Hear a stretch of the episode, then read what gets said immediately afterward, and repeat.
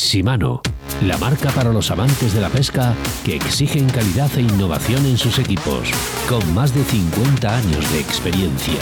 Se ha establecido como líder en la industria, con materiales de pesca más duraderos y de mejor rendimiento del mercado.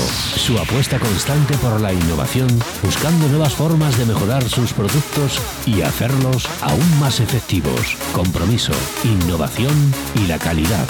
Shimano, más cerca de la naturaleza, más cerca de las personas.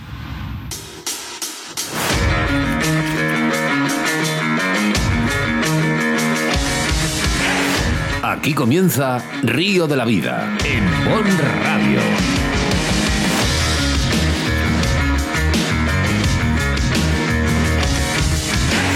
Tu programa de pesca con Óscar Arratia y Sebastián Cuestas. Y aquí comienza Río de la Vida, efectivamente, un día más con todas y todos los pescadores de España fieles a nuestra cita como cada sábado a través de Bon Radio y Bon Televisión. Sí, sí, has oído bien. También estamos en tu televisor para todos nuestros oyentes en Latinoamérica, también a través de www.bonradio.com y además podéis encontrar todos nuestros podcasts. Eso sí, siempre saludamos a todos nuestros oyentes, patrocinadores y seguimos sumando oyentes a esta gran familia. Por favor, suscribiros a los canales de podcast a cualquiera de ellos eh, para mantenernos informados de cada uno de los programas de Río de la Vida. Pocos, ¿eh? Programas no se paran para el año 2024. Madre mía, cómo pasa el tiempo y queda muy poquito para ese programa aniversario que cada vez, eh, bueno, pues eh, se acerca más a su sexta temporada. Me presento, mi nombre es Oscar Ratia y a mi lado, como siempre, el capitán de a bordo, Sebastián Cuestas. Buenos días, Sebas. Parece mentira cómo pasa el tiempo, ¿eh? Yo no falto a la cita, igual que nuestros oyentes todos los jueves aquí en nuestro querido Bon Radio, Bon Cine, Bon TDT, lo que tú quieras. Lo que sí que está claro es que el invierno ha llegado, empieza a hacer frío, nuestras jornadas de pesca se hacen un poco más frescas, pero no por ello menos No, no, no, interesantes. no, ¿no? interesantes. Pero oye, ¿qué te parece? Eh, cuando dices, empieza casi prácticamente la sexta temporada de Río de la Vida, ya lo tenemos a la vuelta de la esquina. Pues bueno, es como Juego de Tronos. Bueno, yo creo que llevamos una temporada más que ellos. Más o menos. Bueno, para todo ello, ¿eh? de momento estamos en la quinta, vamos a centrarnos en esto, vamos a centrarnos en la gala que ya estamos eh, preparando en esta tercera gala de premios pesca a nivel Sí. nacional. No, no, no creo que se nos vaya de las manos, pero este año es que son cuatro, casi cuatro veces el aforo del año pasado, ¿eh? Eh, 700 personas. Así, Por de- eso, de- como suena. Blanco en botella, ¿eh? Venga, de todas maneras, vamos a disfrutar de hoy, de un programa más de Río, de la Vida.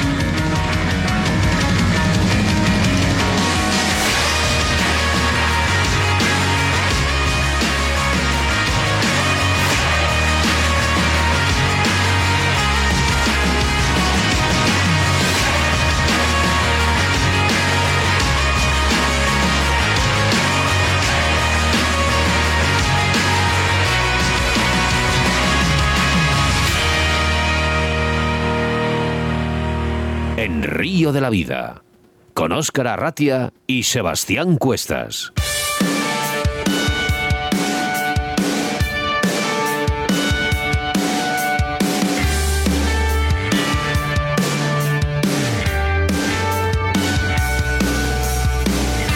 Bueno, pues programa 194, 382 ediciones que vas a poder escuchar en tus plataformas de podcast preferidas, como por ejemplo iVoox, Spotify, que además hoy pedimos que te suscribas a nuestros canales para no perderte ninguno de ellos, pero sobre todo no te pierdas el de hoy.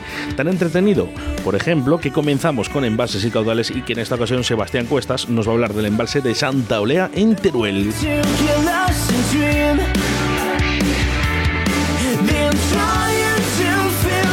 Es que me encanta hacer esto. Buenos días, Jesús. Buenos días. Miren, no le he puesto ni el micro.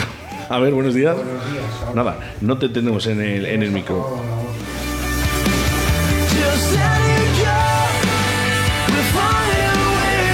Bueno, pues eso, ¿eh? comenzamos con embalses y caudales y Sebastián Cuestas y luego ya de seguidamente estaremos en el debate del día porque no podía faltar que hablemos de distribución de la perca de Ofluviatis en España, ya que la entrevista va a ser para el gran José Antonio Fernández Enríquez, un pescador multiespecie y que estamos acostumbrados a ver auténtico récord en sus manos ¿eh? con casi todas las especies y modalidades, pero en esta ocasión vamos a hablar de qué? De fluviates en Ávila, en Álava.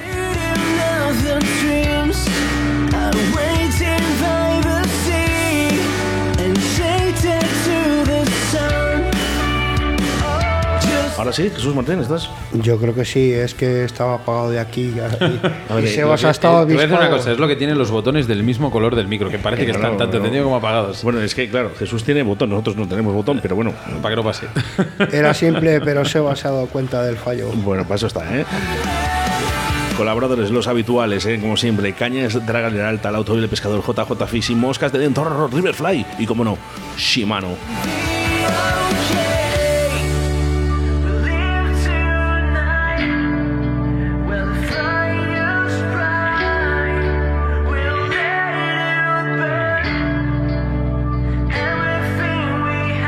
En nuestra entrevista a unos chicos que están más que de moda, un podcast que está por todo lo alto. Se llama Spanish Carper, podcast dedicados a la pesca de la carpa en España, creado con el único objetivo de compartir experiencias y puntos de vista, manteniendo al máximo respeto entre pescadores y pescadoras. Bueno, yo lo sigo.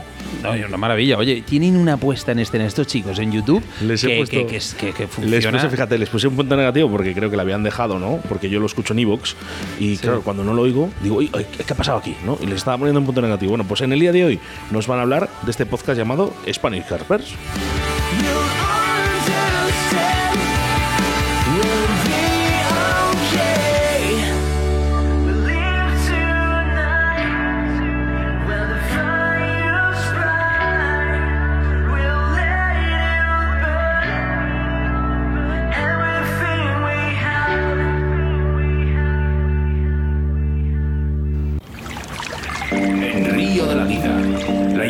De caudales y embalses con Sebastián Cuesta.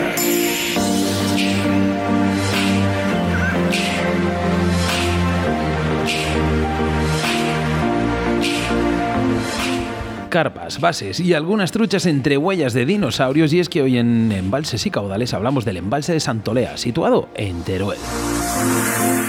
Santolea es un embalse histórico construido en una localización de alto interés geológico y sobre todo paleontológico. El embalse original levantado en los años 30 fue posteriormente reconstruido en la década de los 70 para llegar casi a los 47 hectómetros cúbicos y 380 hectáreas de superficie. Actualmente un nuevo proyecto de recrecimiento mediante un nuevo muro va a aumentar la capacidad del embalse hasta los 104. Se trata de un salto cualitativo en volumen y que sin duda modificará considerablemente el ecosistema acuático y provocará cambios en las relaciones entre las especies que lo habitan y de estas con el entorno y es que afectará finalmente a la pesca deportiva. A la espera de ver cómo afectan estos cambios, se puede considerar que Santolea es un embalse discreto en cuanto a oportunidades de pesca que ofrece, pero encuadrado en un bonito e interesante entorno. Las aguas turquesas del río Guadalope forman en el embalse de Santolea un coto deportivo donde podemos encontrar principalmente truchas, pero también otras especies. Para la pesca de la trucha, comunes y arcoiris, habrá que intentar entrar sobre todo en cuenta las restricciones del coto. Y es que a pesar de ser un buen atractivo, es recomendable informarse de cuándo se produce la repoblación de la trucha arcoiris, ya que fuera de las semanas posteriores a las mismas es difícil localizarlas. En otras épocas, el reto es conseguir engañar a una de las buenas y escurridizas truchas comunes que aún pueblan nuestras aguas. Además, para la pesca de las truchas, Santolea un escenario de pesca de ciprínidos. Podemos encontrar carpas, barbos y madrillas. No encontraremos grandes ejemplares ni de alta densidad, pero sí se puede pasar una buena jornada de pesca. Habrá que tener en cuenta las restricciones en cuanto a cebos naturales a utilizar, ya que estamos en aguas trucheras. En cualquier caso, es recomendable visitar su página, que dice la normativa actual. Por último, la presentación del Black Bass es un aliciente extra en el embalse. Sin ser un lugar especialmente bueno para su pesca, la combinación del centráquido con la presencia de truchas comunes y arcoiris anima a poner a este embalse en la agenda de los aficionados a la pesca de depredadores.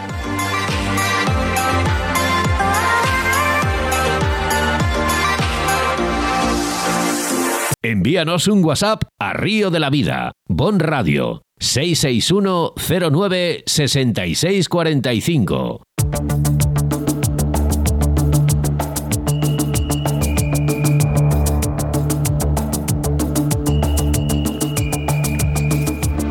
Durante la década de los 80 y 90, el único lugar donde se podía encontrar la perca europea era en el lago Banioles, en el pantano de Boadella y en contados tramos del río Muga. En el gerundense embalse de Boadella se comenzaron a pescar hace más de 25 años las primeras percas, para alguna alegría y sorpresa del pescador de Bas, y que entre bocazas y bocazas y algunos lucios y lucio percas siempre salía alguna bonita perca. A día de hoy se siguen sacando, pero su población ya no es tan numerosa, aunque en un sitio donde nos pueda sorprender una perca monstruo, que seguro que las hay, y siempre resulta agradable lanzar nuestros señuelos en un embalse tan bonito y enclavado en las faldas del mismo Pirineo catalán. En la actualidad está presente en mayor o menor medida en una parte de la cuenca del Ebro, desde el embalse de Mequinenza Caspe hasta Amposta. Dependiendo de la zona, encontramos peces de mayor número y tamaño y otras donde parece tener mayor dificultad para sentarse y solo se dejan ver por ejemplares jóvenes. Es una especie que sale ganando a la hora de competir con otros depredadores, pero muy sensible al furtivismo y a una presión excesiva por parte de los pescadores deportivos sin escrúpulos, lo que hace que las florecientes poblaciones en algunas zonas pronto desaparezcan. La altísima presión de pesca, la lacra del furtivismo y los malos pescadores que ya comienzan a masacrarla en muchas zonas se convierten en un serio peligro para su supervivencia. El clásico y conocido mundialmente embalse de M15 Caspe quizá tiene en sus aguas la mejor población en cuanto a cantidad y cada temporada mejor calidad de Europa. La perca ha encontrado el hábitat ideal en este embalse años atrás, Meca del Vas, y donde debe compartir hábitat además con otras legiones como es la lucio perca o los grandes siluros pero lo lleva muy bien y aquí más que en ningún otro lugar. Este pez demuestra su gran capacidad de adaptación a un medio acuático. Cualquier recodo es una buena zona para intentar dar con estos peces o con un buen bando. Las abundantes playas de grava, paredes rocosas y zonas de árboles semisumergidas y la gran cantidad de alburnos y cangrejo americano hacen que este embalse sea un destino perfecto.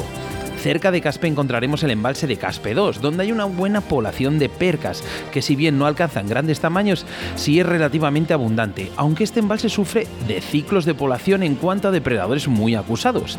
La presión de pesca es demasiado alta y las variaciones de nivel continuas, pero las percas de mayor librea quizás se encuentran aquí, donde el cangrejo rojo es la fuente principal de alimentación, pues los hay a miles.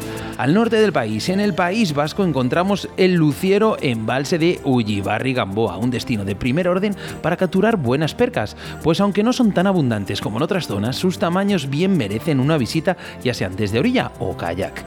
Es una zona tranquila, pero muy visitada por sus asiduos que disfrutan de la pesca de depredadores en un bonito embalse. Por supuesto que en otros embalses y tramos de río la podemos encontrar, pues está en plena expansión. Hay zonas que los asiduos guardan con celo donde disfrutan de su pesca mientras el resto de la afición no conoce de su existencia.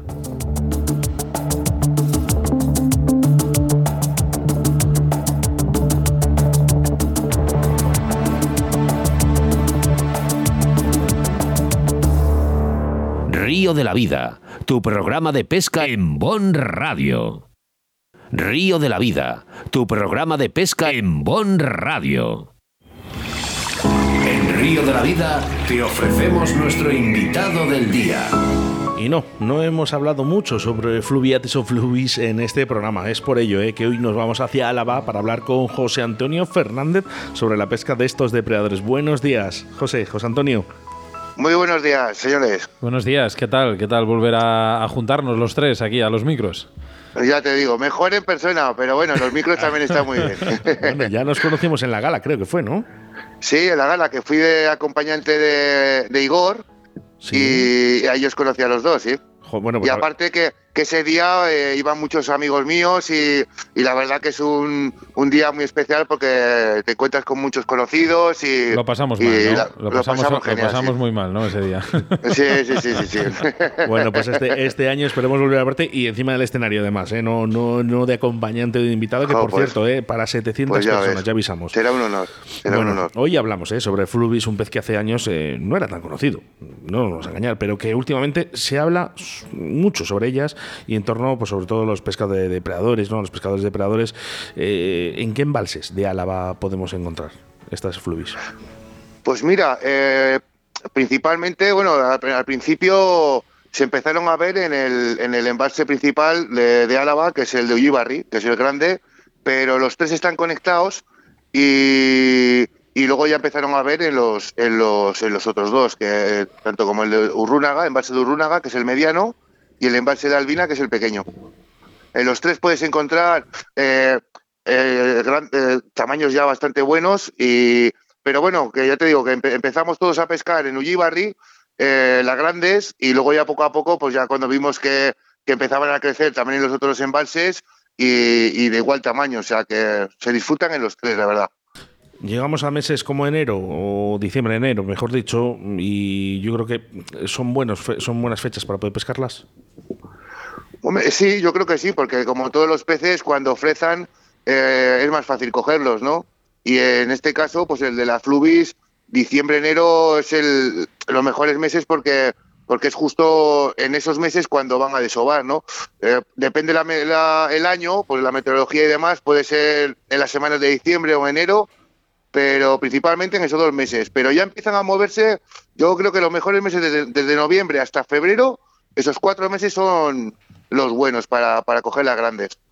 Eh, José Antonio, eh, para pescar estas flubis, el- sobre todo la modalidad que utilizas es la, que, la misma que utilizas para pescar el black bass, ¿no? Sí, igual, igual. Eh, son las mismas técnicas y, y vamos, y igual. Sí que, pues igual eh, con- utilizo más señuelos, pues eh, sabiendo que, que el, el alimento preferido de, de esta especie son los cangrejos, por lo menos en el, en el- bueno, y de la manera que los voy conociendo y demás, eh, que son muy de fondo, no es como el black bass, que, que también tiene otra, otra morfología, que, que también pesca, él mira mucho de arriba a superficie, pero yo creo que la, la flubis es más de mirar abajo, es de más de cangrejo, eh, mini talla, y, y por eso utilizo pues señuelos que, pues, que vayan acorde con ello, pues eh, eh, vinilos de cangrejo, eh, utilizo mucho yerbite y cranbite también, y, y la verdad que, que sobre todo el cangrejo, yo creo que el, el plato preferido de, de las flubis de aquí de Álava es el cangrejo. Pues mira, eh, lo que- yo no sé si será verdad o no, o sea, eh, pero eh, digamos que la actividad de, de este pez es bastante más duradera que la del black bass. O sea, puedes, puedes estar más tiempo, o sea, estar más tiempo en activo para, para pescarlos, ¿no? Bueno, depende del día, ¿eh? Depende del día. La verdad que, que te puede sorprender, ¿eh? Hay días que, No- pues, como todo, perdona, también José puedes Antonio, ir... Me he explicado mal, me he explicado mal. No digo a la hora de, de horas en activo en, la- en 24 horas, en la- las horas que dura el día, sino durante todo el año. Que puedes Eh, eh, estar en activo más tiempo que el Black Bass, ¿es así o no es así? Más activas, bueno, eh, yo creo que tienen también, como, como el VAS, tiene su tiempo, ¿no? Tiene en, vera- en primavera, verano es cuando se mueven más las pequeñitas y, y luego tienen su tiempo, eh, como los bases que es a partir de, de, bueno, ahí en el, en- en el sur, pues a partir de febrero o marzo es cuando se mueven las grandes, ¿no? Pues aquí las flubis igual.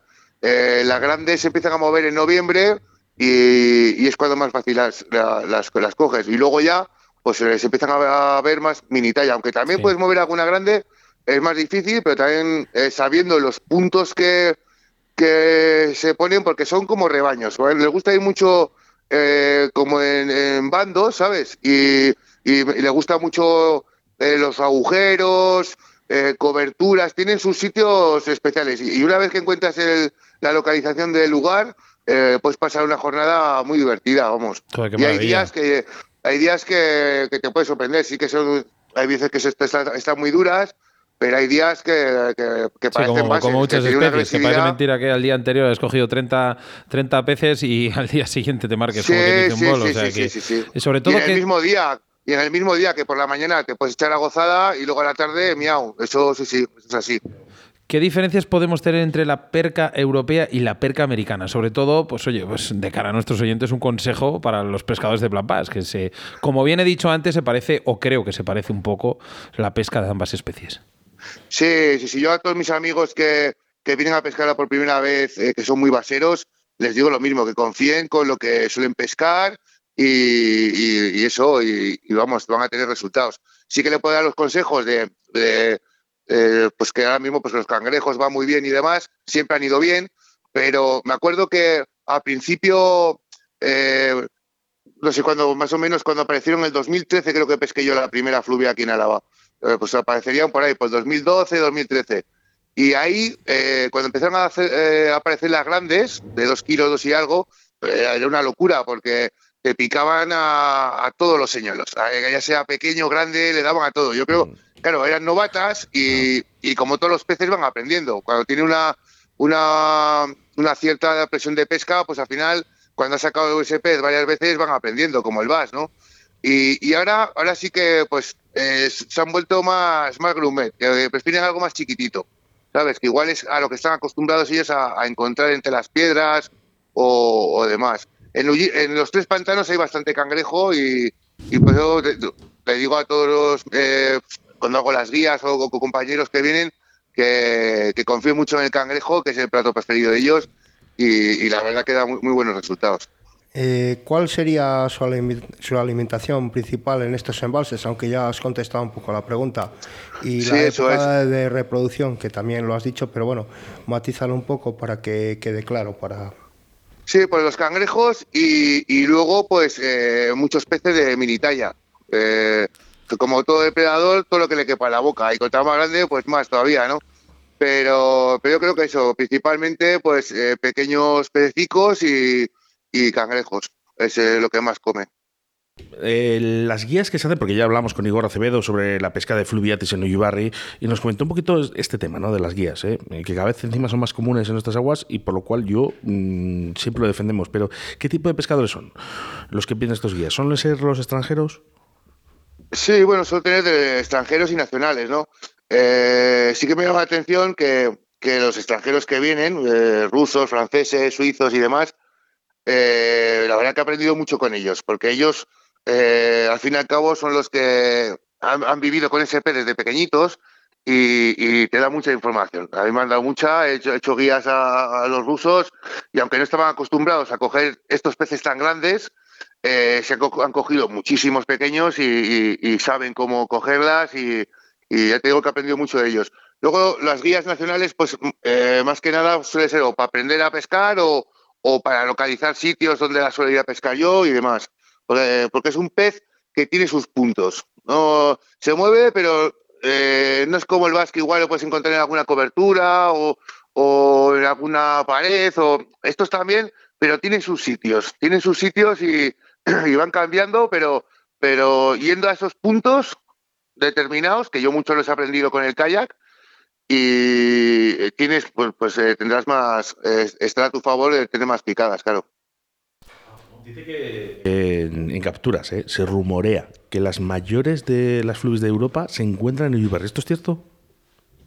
Pues eh, seguramente, no, no sé si las mayores, que habrá sitios también que las tendrá bien buenas, pero aquí yo creo que cantidad, calidad, eh, yo creo que sí será de lo mejorcito de Europa, eh, bueno, del mundo, vamos, eh, para encontrar las grandes, ¿no? Pero también yo he visto fotos de, de algunos extranjeros así, suizos y demás, en otros lados y, y también las cogen bien hermosas, pero lo bueno de aquí es que hay cantidad y calidad. Eh, puedes hacer jornadas de, yo me acuerdo con el kayak, con Igor, de coger 15 o 20 en, en un día, vamos, y, pff, una pasada, es, una que, pasada. es que vaya, vaya dos monstruos. Es que, claro, me está diciendo de Igor, de Igor Acevedo, que es un gran conocedor de las fluvias y de todos los peces, porque vamos, yo le he visto pescar y es que es un bestia ese chico.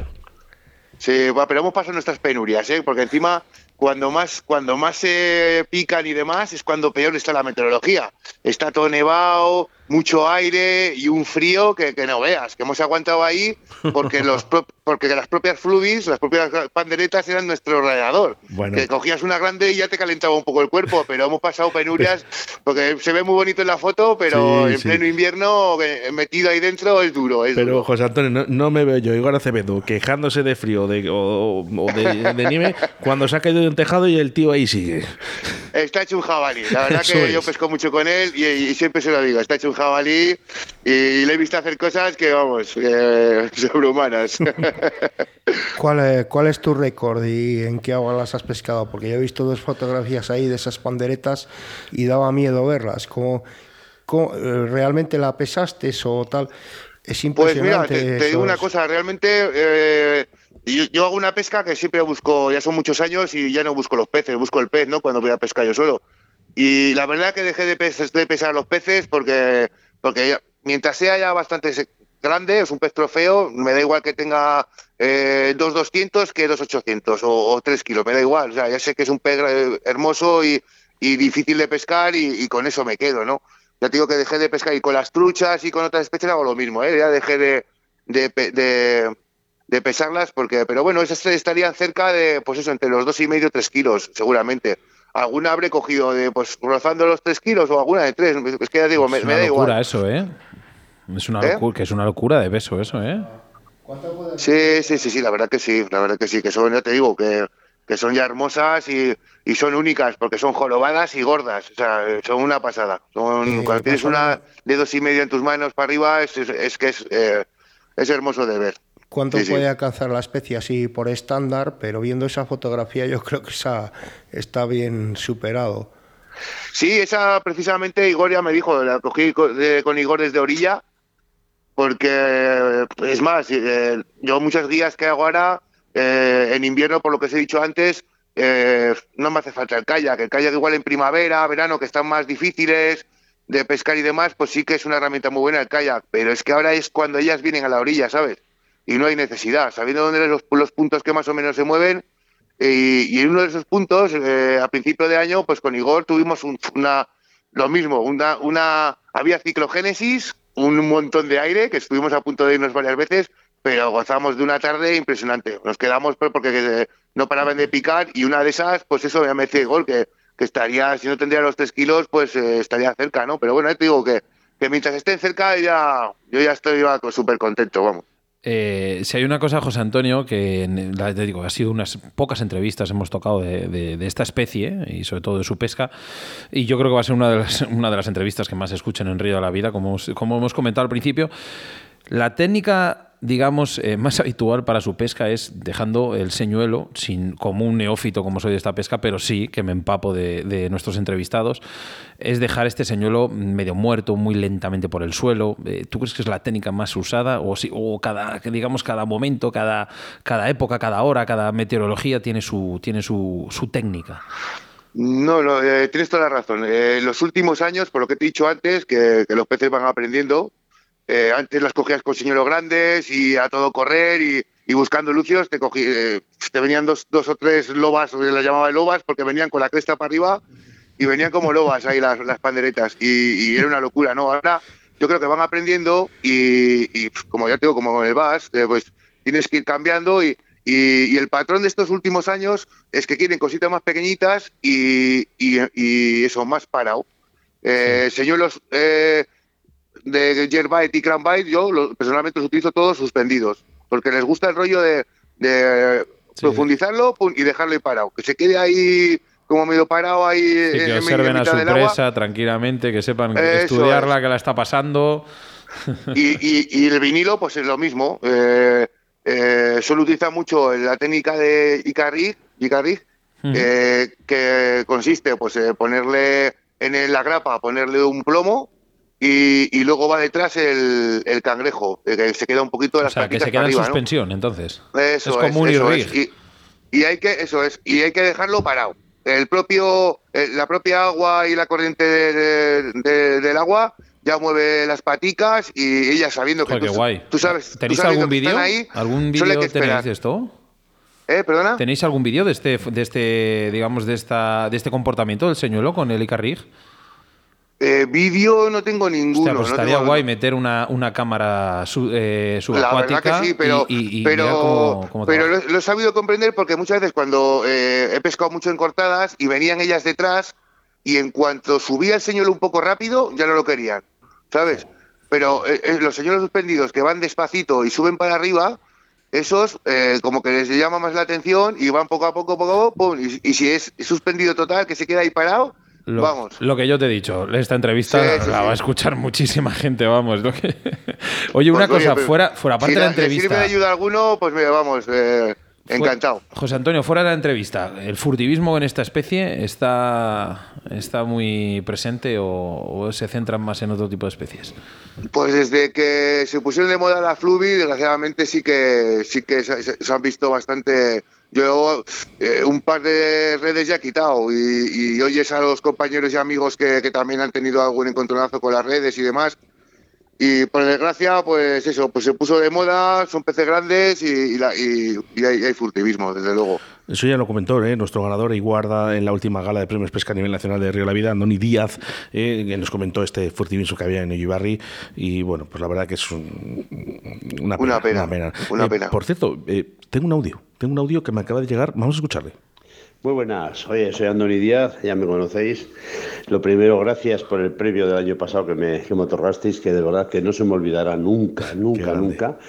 Y que no digo si sería merecido, no, es que cualquiera, cualquier persona que estamos aquí luchando en, en beneficio del medio ambiente y en defender el medio ambiente, pues somos merecedores del mismo. Y entre todos lo conseguiremos. Bueno, sobre el furtivismo de pesca en Álava, lamentablemente decir que sigue, sigue existiendo, uno, por la mala práctica de la Administración en, en sancionar esto como se debe, estas prácticas. Otra, eh, compañeros y compañeras de, de Guardia Forestal, los agentes de la autoridad que estamos para vigilar este, este tema, pues que mucha- en muchos casos se mira para otro lado. Nadie quiere enfrentarse a furtivos porque en algunos casos son peligrosos. Y en Álava sí, en Álava por desgracia todavía seguimos teniendo un alto grado de, de- de furtivismo en los embalses. Sobre todo, no voy a decir gente de qué países, pero que están acostumbrados pues, a venir con redes de 60 metros, a esqui- esquilmar todos los embalses y los ríos. Y nada, pues eh, entre, ello, entre todos vamos a conseguir que esto pare de una vez. Venga, un abrazo grande y ya sabéis que me- para todo lo que me necesitéis, ahí me tenéis. Agur. Jo, qué suerte tenéis, José Antonio, de tener a un guarda como este. Ya te digo, estoy al 100% con él, pero al 100%, vamos. Sí, Bueno, sí, sí, sí. Me gustaría hacerte una pregunta. Como es una especie introducida, ¿no? digamos que puede considerarse exótica, ¿cómo está la ley en, en cuanto a su captura? ¿Qué hay que hacer? ¿Devolverla? ¿Hay que.? Por desgracia matarla? hay que matarlas. Por desgracia, tanto la lucioperca como la fluvi y el lucio hay que matarlos. Pero bueno, yo estoy en contra de matar cualquier animal y menos eh, con el que con el que disfruto y, y la verdad que es que no, no puedo matarlas. No, vamos, nunca he matado, llevo años, muchos años sin matarla, matar ningún pez ni animal y así voy a seguir, vamos. Eh, me parece una injusticia y, y para algo bonito y, provechoso que le puede sacar eh, eh, de la provincia, eh, vamos, que me parece una vergüenza de cómo lo están gestionando y demás, ¿no? Pero bueno, eh, cuando están los guardas, pues intenta que no te vean devolverla y, y- eso. Pero vamos, yo es que no estoy en contra de matar, de matar peces, vamos. Tú y prácticamente el, el 99% de los pescadores que estamos hoy en día en práctica la pesca. Eh, Sí, sí. Te iba a preguntar cómo es el ataque de esta fluvis, de estas fluviatis, eh, pero prácticamente ya nos has contestado a ello, porque bueno, ya dijiste que iban como leonas antaño, ahora pues oye, pues están más resabiadas, lógicamente, todo va evolucionando por beneficio también de las tiendas, que vaya evolucionando, porque lógicamente pues a mayor evolución o mayor comp- comprensión de estos peces, de la pesca, pues oye, es, pues más tenemos es. que gastarnos el dinero y demás. Pero hay un- una cosa importante, no nos olvidemos que al final un pez no podemos clavarle sin un anzuelo. Para que no se Desde suelten luego. estos peces, ¿qué anzuelos utilizas? Bueno, pues eh, yo utilizo pues los, los típicos de, de Texas y así que, que para los cangrejitos, pues eh, utilizo por los, los, los, eh, anzuelos World Hawk, ¿no? Y tamaños grandecitos, porque al final eh, también así limito las tallas y voy a por las grandes, ¿no? Normalmente hago lo mismo con conseguir las especies, pongo señuelos grandes, anzuelo grande y, y así pues voy, quito las pequeñas y es más fácil clavar las grandes, ¿no? Pero bueno, eso, pues buenos anzuelos y, y eh, vamos, es, es importantísimo, siempre en la pesca, vamos. En general, toda la, caña, eh, sedal, todo, ¿no? Que vaya equilibrada la caña- el equipo, pues es, es bastante importante. Y el anzuelo está entre ellos, desde Claro. luego. Oye, por desgracia, una de las especies que más tenemos en, en boca de todos los pescadores, tanto en Río de la Vida como bueno, con nuestras jornadas de pesca, es el, el odiable cormorán. Odiable, no deja de ser un animal, no tenemos que odiar a un animal, pero al final, oye, pues está metido con nuestro, con nuestro deporte, se mete mucho y, oye, pues, pues tenemos que criticarle. ¿Crees que esta proximidad al mar hace que la presencia del cormorán sea todavía más alta? Yo creo que sí, vamos, yo creo que sí. Eh, aquí en invierno, eh, eh, antes no había tantos y en los últimos años ha crecido, yo no sé, ha crecido la población una pasada y todos los inviernos ves bandos enormes y, y la verdad que, bueno, oye, se- ah, como lo que has dicho antes, que a- a- como nosotros como pescadores, pues nos fastidia porque nos, nos quita a nuestro compañero afición. de juego, ¿no? Pero, pero bueno, al final es un animal y, y bueno, ¿qué vas a hacer? Eh, convivir con ello, como todo. Nos es la naturaleza y es lo que hay. Nos quitan nuestra afición, José Antonio, ¿eh? estos cormoranes, pero Sí, eh, sí, una- sí, de verdad, o sea, sigue siendo una presa fácil este, este, estas panderetas que llamas tú, porque claro, sí que es verdad que son muy voluminosas, ¿no? Entonces, no sé si al cormorán esto diga, "Uy, eh, quizás se me atragante, que esto no se ha atragantado nada, pero bueno. Yo creo que, que puede ser una de las razones de que vengan tanto aquí en invierno también, porque como la fluviatis eh, desova en invierno, al final es comida para, para, para ellas, porque yo creo que, que en invierno es cuando ellas también crían y demás, ¿sabes? Y, y- yo creo que en invierno por eso posiblemente saben que antes, antes no tenían tanta comida y ahora saben que en invierno incluso tienen comida y- y bastante, ¿no? Y, y- y- y en invierno es cuando más las he visto yo, vamos. José Antonio, dime rápidamente, porque nos comemos la entrevista, si para toda la gente de toda España que nos está escuchando en estos momentos, ¿es imprescindible el tema del kayak o el pato para, para pescar estas fluviates en Álava? Eh, bueno, lo primero que, que el pato está prohibido en todo Euskadi, en todo el País Vasco, eh, el uso del pato, desgraciadamente. Eh, yo para utilizarlo me tengo que ir a otras provincias de alrededor, ¿no? Madre y el kayak sí que sí que está permitido, si lo matrículas y demás, y luego eh, también tienen ahí eh, algún negocio y, y la verdad que es una herramienta muy buena. Yo ahora, en este tiempo, que cuando desoban no lo veo tan necesario, pero bueno, eh, para pasar eh, el día y disfrutar de, nuestra pesca es una modalidad muy bonita el kayak, sí, la verdad que sí. Y no podíamos eh, faltar a, a nuestra última pregunta que siempre se la hacemos a todos los entrevistados, ¿no? Un momento de tu vida que va a quedar grabado en tu retina relacionado, si es posible, con la pesca de fluvis. Pues claramente lo que nunca voy a olvidar eh, con las flubis eh, va a ser, este año el que me conoce sabe que tenía un gran compañero de pesca, eh, Neo, fue mi perrito y se me fue este enero con 17 años y la verdad que Qué pena. emocional y todo. La verdad que, que siempre empecé a a pescarlas con él y tengo grandes aventuras con él y, y todo el que me conoce puede contar algo de, de Neo y, y la verdad que me, me- quedo con eso, que siempre Oh. me acordaré de, de- de mi chico, de mi gran compañero que, me esperará en el cielo. Pues fíjate que nosotros que somos muy perrunos, nosotros aquí, bueno, Sebastián tiene dos, que son los de todos, y bueno, Chuchi también tiene perrito, mi pareja también tiene perrito. Eh, este programa va dedicado, a pesar de que luego la gente nos diga, pero ¿qué hacéis dedicando a un perro que está en el cielo? Bueno, pues este programa va dedicado para tu perrito Neo que nos está escuchando Gracias, desde el muchas cielo, gracias. José Antonio. Muchas gracias. Y muchas por gracias. cierto, algo tienes que tener que todo el mundo te quiere. Así que, y nosotros también, muchísimas gracias por esta entrevista que teníamos muchas ganas de que estuvieras con Ha sido un placer, ha sido un placer. José Antonio, lo que he dicho, va a ser un programa más que escuchado, yo encantado. Es más, en cuanto has tocado el tema del perro, para mí mi perro ya tiene 13 añitos, el, labrador, y, y ha sido mi Pues cada y será mi compañero de pesca vivo o en el cielo. La verdad que sí, la verdad que sí. Muchas gracias a vosotros y, y si le ha ayudado algo mis palabras, pues, pues eh, encantadísimo. Y para lo que sea, aquí me tenéis. Shimano, la marca para los amantes de la pesca que exigen calidad e innovación en sus equipos. Con más de 50 años de experiencia, se ha establecido como líder en la industria, con materiales de pesca más duraderos y de mejor rendimiento en el mercado. Su apuesta constante por la innovación, buscando nuevas formas de mejorar sus productos y hacerlos aún más efectivos. Compromiso, innovación y la calidad. Shimano. Más cerca de la naturaleza. Más cerca de las personas.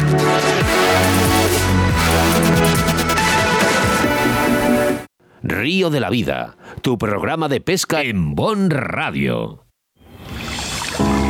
Río de la Vida te ofrecemos nuestro invitado del día. Un invitado, no, invitados, invitados, ¿eh? porque en esta segunda entrevista queremos presentarlos, bueno, pues a lo que a los que no les conozcan es un verdadero descubrimiento, por lo menos para mí ¿eh? y para Río de la Vida, un nuevo podcast eh, de pesca llamado Spanish Carpers y para ellos sus creadores Raúl y Antonio, ¿eh? que nos van a contar, bueno, pues cómo se han aventurado en esta locura radiofónica que yo de verdad, chicos, buenos días, pero estáis muy locos. Bu- buenos días, buenos días, Oscar. Buenos días, Sebastián.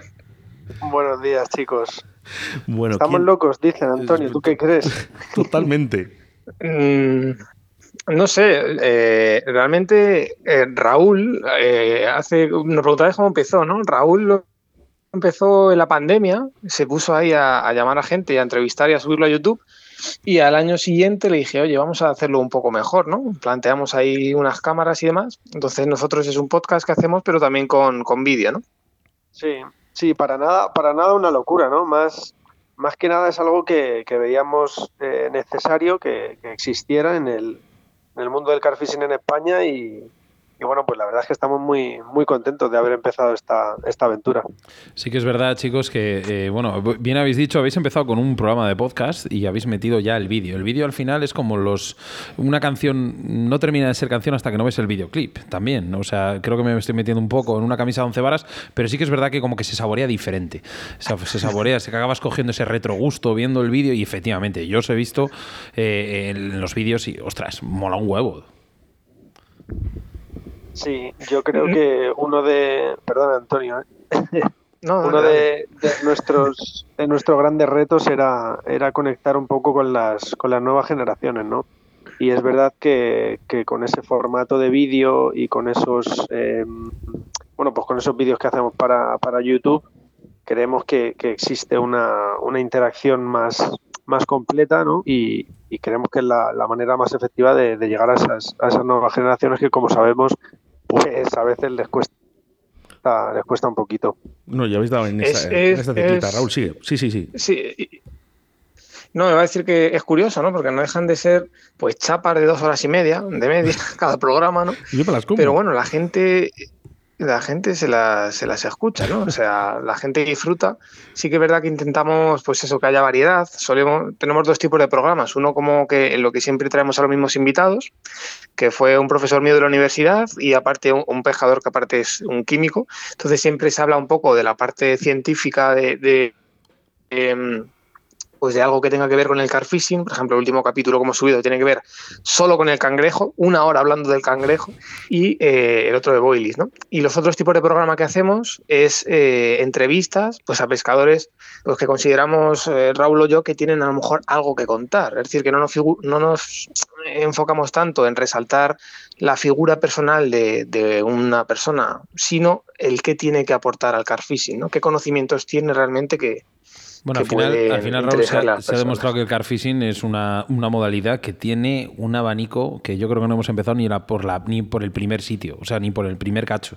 Es increíble eh, la cantidad de. Bueno, y el futuro que tiene, sobre todo de cara a, pues lo que tú dices, eh, tema de químicos, tema de, de, de- de cebos, temas de técnicas, hilos, eh, eh, tecnologías, eh, si se nos vaya de las manos. O sea, la tecnología está súper metida dentro del car fishing y yo creo que ten- hay cuerda para vuestro programa para años y años y años y años. Sí, totalmente. Eh, yo estoy muy, muy de acuerdo con, con lo que dices, ¿no? Y, y- y es lo que nos dice algunas veces las, las personas, ¿no? Es que ese tema ni, ni pensábamos que, que se podía tratar. Y, y nosotros empezamos un poquito así, pero vas tirando del hilo y como, como bien dices, hay millones de, de temas a tratar. Claro, nos llegan un montón de, de solicitudes de temas, por favor, tratar Sí. esto, por favor, hablar de esto otro. Pero, pero claro, como, como decías tú, es que te- podríamos hacer miles y miles de programas. Y lo, lo que acabáis de comentar, chicos, eh, no sé si sido Raúl Antonio, dice, no, dos horas y pico de chapa, dos horas de chapa, y te digo, cuidado, eh, que los pescadores somos monotema. O sea, te quiero decir, al final mm, es nuestra chapa, ¿no? Porque es verdad, eh, el pescador no sabe hacer otra cosa que ir a pescar. De hecho, fíjate que cuando vamos de viaje, yo, bueno, yo hago un viaje que me he pegado fuera de aquí de España, eh, sigues hablando de pesca. Y dices, pero ¿cómo es posible? Bueno, pues que somos así, ¿no? Eh, me parece muy bien, eh, porque yo os escucho. Eh, os tengo que felicitar por un programa que lo voy a decir ahora, ¿eh? Eh, porque yo creo que ha sido un, programa estrella en el que yo además me he fijado para ciertos detalles de Río de la Vida. A mí me gusta ser transparente y siempre lo hemos ido Río de la Vida. Y cuando hemos copiado algo, lo hemos dicho de quién. Entonces, me parece muy bien los programas que hacéis monográficos, ¿no? Por decirlo de alguna manera, ¿no? Tratáis un tema, dice, la mujer en el car fishing, los cebos, por ejemplo, ¿no? Yo que sé, otro programa. Pues bueno, lo haces mejor con, con personas líquidos, carpas cuero. Eh, yo que sé, tenéis estos programas monográficos que yo creo que vienen muy bien, pero os tengo que felicitar por uno. Por uno en especial. Eh, exactamente no sé el número, ¿vale? Pero sé que es el oxígeno, semillas y nutrición. Me parece un espectáculo de programa el que acabáis de hacer con vuestro profesor, que habla estupendamente bien eh, y a mí me ha ayudado mucho para hacer otro de los programas, pero no solo basado ni en car fishing, sino en gener- eh, bueno, hacerlo en general, ¿no? Con Nacho Rojo de, Movistar Plus de Caza y Pesca. Enhorabuena. Pues muchas gracias, muchas gracias. La verdad que eh, sí, la- Miguel en concreto, ¿no? que es el profesor de universidad, el que habla pues, sobre, por ejemplo, el oxígeno ¿no? o la presión atmosférica. Es un capítulo entero solo hablando de cómo afecta el oxígeno eh, a la carpa. ¿no? En ese caso, eh, el hombre se le ocurra que no veas, porque nosotros le damos el tema y pasan dos semanas, en las dos semanas vuelve con el típico PowerPoint de clase de universidad, ahí se sienta y ahí te mete, pues yo digo chapa, pero sin, sin nada despectivo, ¿no? Porque para nosotros, pues es, imagínate. Además que Raúl me hace gracia, porque al principio de la entrevista ya le he interrumpido, porque es que está acostumbrado a que le interrumpa constantemente, porque todo el rato me, me surgen dudas que quiero preguntarle o a David o a Miguel, y todo el rato está, está Raúl diciendo, espera, espera, que eso ahora se lo voy a preguntar yo. Claro, lleva- digamos, que, digamos que Antonio lleva un poco la, la técnica y yo me centro más en el guion. Lo que pasa que Antonio, como buen pescador, pues no puede evitar estar eh, siempre metiéndose en medio y hacer un montón de preguntas. Eh, bueno, te agradezco también esas, esas palabras que nos has dicho y, y, bueno, traslado sobre todo este, este agradecimiento y estas buenas palabras, como te decía, a David y a, y a Miguel, porque son dos hachas eh, y no solamente son, son personas que tienen muchísimo conocimiento, sino que yo creo que tienen una manera de expresarlo, una, una didáctica que, que simplemente se ponen a hablar y, es que el resto Eh, nos tenemos que callar y escuchar Sí. porque es, es increíble, lo hacen, lo hacen muy fácil, la verdad, son, son dos cracks. Fijaros, ¿eh? yo ese programa creo que lo he escuchado, mm, no sé, calculo entre cuatro y cinco veces. Y, no, prácticamente no escuchamos los nuestros, ¿eh? pero sí que es verdad que mm, ese programa me parece un espectáculo y yo creo, ¿eh? ojo, ¿eh? Eh, yo, yo estaría encantado de tener un programa como ese en Río de la Vida porque me parece, un, ya os digo, eh, sorprendente. No sé si nos podéis tener un día a estas personas, a vuestros profesores y tal, para que eh, Río de la Vida también se, bueno, se lucre, ¿no? Un poquito de, de todas estas cantidades de, de- de- mente, ¿no? Que, que tienen estas personas, lo bien que hablan y lo bien que- que lo han explicado. Sí, yo se lo dije, lo dije por el grupo, ah, cuando nos, nos comentasteis de, pues, de hacer este programa, escribí por el grupo que tenemos los cuatro, Raúl, David, Miguel y yo, y dije, oye, eh, un logro para el equipo, porque somos un equipo que nos han escrito de Ríos de la Vida, que todo, por supuesto todos lo conocemos, os conocemos, y, y fue como un logro común, porque realmente somos un equipo, ¿no? Entonces, pues, pues yo se lo traslado, por supuesto van a estar interesados, pero les tenéis, que dejar- les tenéis que dejar un buen hueco, de por lo menos 40 minutos, Sí, sí, Habrá que hacerlo, menos habrá que hacerlo en dos, en dos bloques De ahí- seguro. de ahí para arriba. Claro, el problema, ¿sabéis? Si cuál no, el no, problema? si Que el, el problema del podcast es que dices, bueno, yo el podcast tú puedes hablar, ¿no? Y, y puedes hacer eh, programas de una hora y media, dos horas. Y nosotros en radio, a nivel nacional, tenemos 57 minutos. O sea, ese es el problema que tenemos. Pero bueno, podemos hacer dos programas. Que a mí me parece muy Sí, interesante. sí, dos, dos o tres. Me parece muy interesante todo lo que hacéis en ese sentido. El saber que en cada tiempo, en cada ecosistema, qué necesidades tienen los peces, el aporte proteico, si les gusta lo dulce, lo salado, todo eso. Me parece súper interesante que, que alguien pues, pues diga algo en ese tema. Sí, no- nosotros también eh, un poco eh, rompiendo mitos, ¿no? Porque el pescador eh, vive mucho de, pues no sé cómo decirlo, ¿no? Como de, de creencias, ¿no? De alguna manera te crees cosas. Entonces un poco también intentamos abarcar todo desde la parte de, de la ciencia, ¿no? De, bueno, qué cosas hay de- o qué dice la ciencia de esto, si es que acaso dice algo, ¿no? Entonces, porque muchas veces ya sabes que el pescador somos pues poco más que un hechicero, ¿no? Aquí diciendo, bueno, pues ahora la luna se pone aquí, es todo como muy en base a confianza, ¿no? Entonces, también le intentamos tirar por ahí y también abarcando el tema de, pues, de cómo afecta eh, hoy en día eh, el marketing a las decisiones de los pescadores, ¿no? Que muchas veces compran o compramos, me incluyo, ¿no? Productos creyendo que tienen efectos o que son milagrosos cuando realmente hay una, una base científica detrás eh, el producto puede estar muy bien, pero que creo que es interesante también que entendamos el Sí, por qué ese conocer, producto funciona conocer la o deja segunda de película. funcionar. Efectivamente, de cómo, de cómo Eso. se ha hecho y demás. Lo que sí que es. Lo que sí, Raúl, eh, bueno, en este caso que estabas hablando tú, Antonio, eh, Raúl, hay una cosa que me gusta mucho, además, cuando entra- entramos aquí en iBox y vemos, eh, un, digamos, eh, vuestro, vuestra introducción, pues, digamos, eh, vuestro fin en el programa que pone objetivo, compartir experiencias, todos los pescadores tenemos nuestra experiencia y por qué no escucharla de todos. Todo, al final, todo, todo suma, todos, cualquier experiencia que hayamos tenido, podemos contrastarla, pero de qué mejor manera que contrastarla con, con- con profesores, con científicos, con, con palabras científicas como vuestros, eh, digamos en este caso, vuestros colaboradores. Es complicadísimo encontrar a alguien en un programa como estos dos tíos que tenéis. Es, es realmente complicado y por eso creo que somos tan, tan afortunados, ¿no? Quería apuntar lo que había dicho antes Antonio, que tanto Miguel como, como David muchas veces eh, la conclusión de los programas es, chicos, eh, la pesca es muy bonita, lo estamos disfrutando, pero lo más bonito de todo este proceso es preguntarte el por qué. ¿Por qué de repente ha funcionado este boily? ¿Por qué con este tiempo se han picado los peces? ¿Por qué no han picado? Ir sacando nuestras propias conclusiones, ¿no? Yo creo que cuando la gente escucha lo- los, los podcasts, creo que, o, o me gustaría pensar que siente esa, esa responsabilidad o esa motivación de decir, claro, es que esto ha ocurrido por esto y como ahora está la presión atmosférica así, debería hacer esto otro. Creo que todo ese proceso es eh, precioso. vamos, nosotros Sí. como pescadores lo, lo vivimos con... Bueno, Pescadores, Raúl, y, y luego eh, Antonio, que tiene una empresa de barcos cebadores y tecnología para car fishing, que, que me imagino que esto es- es una ayuda también para el programa. Sí, es, sí, bueno, sí. es una ayuda a, es una ayuda a nivel técnico, ¿no? Porque lo bueno es que como yo soy el típico que tocaba todos los botones cuando era un niño, ¿no? pues eh, esa manía se me ha quedado y gracias a ello pues podemos hacer un podcast con las cámaras y demás. Porque, mm, bueno, sí, o sea, tengo una, pues sí, un, proyecto, una empresa que se llama Nuntius, que son productos para, tener, para, para pescar, para car fishing, pues el barco cebadores, autopilot, eh, repetidores para las ondas para que lleguen más lejos. Bueno, ya sabes, pues inventillos por ahí de, No, no, pero que bueno. que van surgiendo que- que y pues muy- poco a poco. Viene muy bien, viene muy bien, chicos. Eh, mm, para escucharos, porque yo siempre digo, mm, fíjate, Río la Vida con los años que lleva, yo creo que no nos conoce todo el mundo, ¿eh? a pesar de que nos escucha mucha gente, pero eh, ¿dónde os pueden escuchar? ¿Dónde os pueden ver? ¿Dónde os pueden bichear? Sobre todo hay, hay dos canales de comunicación que, que utilizamos más, que son el Instagram de Spanish Carpers y, y el canal de YouTube de, de Spanish Carpers también. Todos estos eh, podcasts de larga duración de los que estamos hablando están en, en el canal de YouTube de Spanish Carpers y luego, pues bueno, otro tipo de, de contenido más, eh, pues digamos, fotografía o vídeos más cortos, eso lo, lo tenemos Sí, todo rollo- en, rollo en reel, Instagram. ¿no? Esos son nuestros dos principales focos.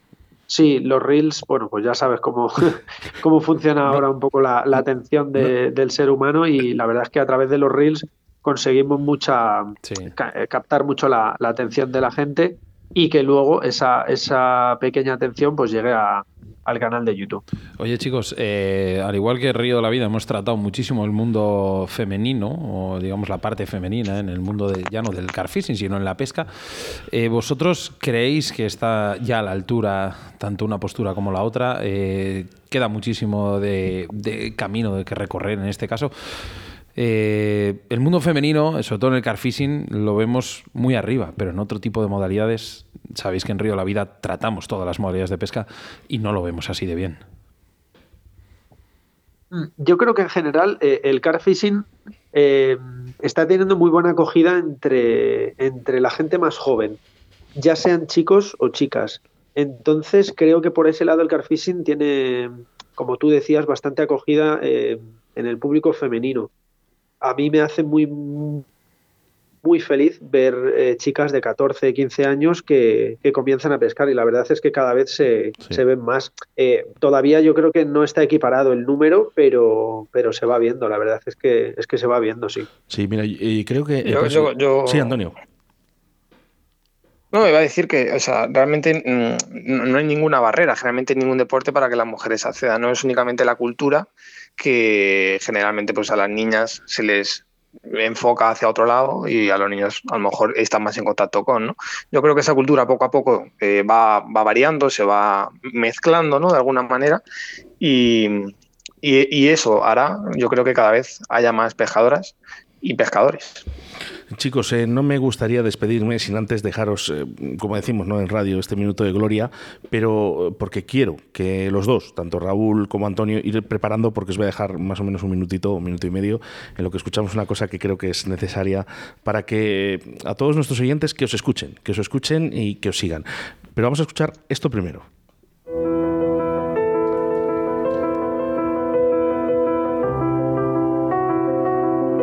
Trabajas, estudias, quedas con amigos, pareja, pero de fondo siempre se repite el mismo pensamiento. ¿Cuándo volveré a salir de pesca? Entonces, recuerdas cada kilómetro, cada camino, todos los lagos y ríos, un salto, una burbuja, un lance, irte a la cama confiando en tu postura y...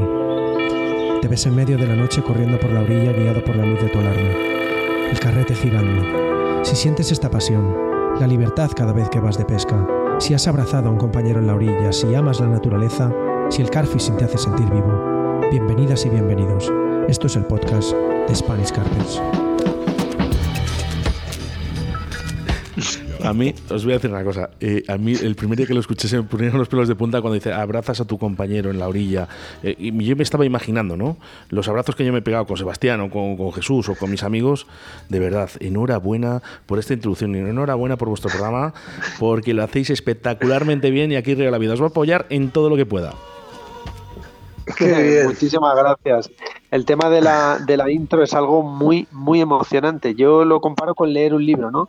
Si estás con los ojos cerrados y empiezas a, escuchar esa intro, rápidamente te va a evocar imágenes que, has vivido en la orilla y creo que, creo que todos como pescadores lo vivimos con esa pasión y bueno, pues tener un espacio como el vuestro en Río de la Vida o como el nuestro de, Spanish Carpers eh, es una suerte, ¿no? Así que invito a, a todo el mundo a que, a que, bueno, a que siga escuchando el Río de la Vida y a que si le interesa mucho el mundo del carfishing, si siente eh, esa pasión, ¿no? Si, si se pasa toda la semana pensando en el fin de semana, pues quizá escuchar alguno de nuestros podcasts entre semana le, le va a ayudar bastante.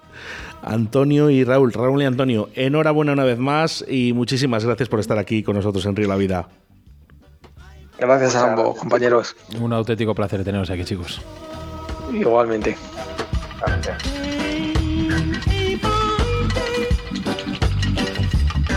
Envíanos un WhatsApp a Río de la Vida, Bon Radio, 661 09 6645.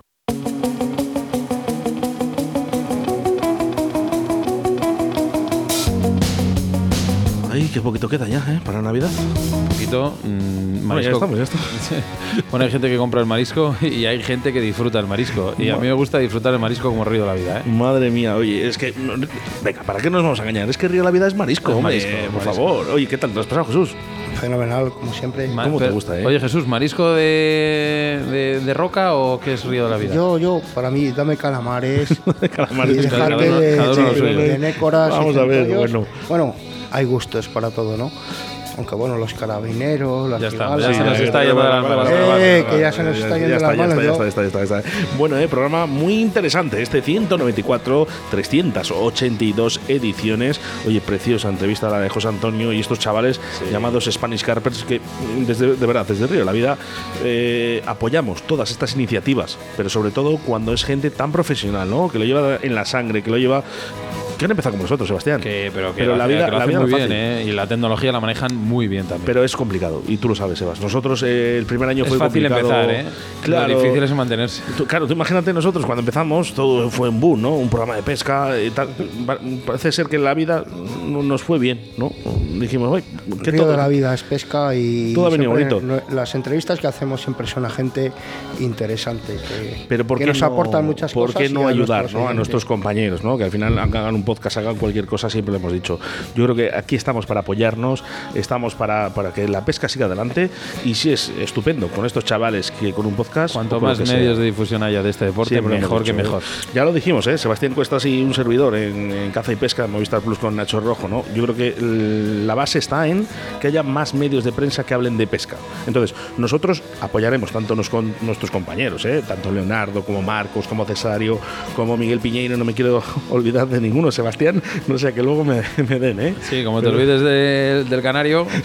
bueno, de la revista Entre Cañas, por ejemplo, venga, Y de eh, Leonardo, todos, que pero eh, efectivamente, bueno, pues todos, ¿no? Pero bueno, que aquí estamos para apoyarnos y sobre todo hablar de pesca. Tan solo vas a tener que esperar 10.000, 20 minutos o 167 horas para volvernos a reencontrar a través de la radio. Jesús, muchas gracias. A vosotros ya sabéis que yo siempre estoy muy a gusto aquí hablando de lo... Eh, Hablando de tu libro. Sí, de tu libro, venga. De mi libro, no, yo no soy Don Camilo, pero, Dice, bueno, dice a mí hablaba de Percebes. pero aporto lo que puedo. Sebastián, muchas gracias. Otra Nada, semana más. De verdad que sabemos que estás haciendo un esfuerzo extra ¿eh? para Un- sacar el programa adelante. Nada, nada. Al final es un kick para mí el poder disfrutar de vosotros y sobre todo el poder escuchar a nuestros oyentes o hacer que nos escuchen.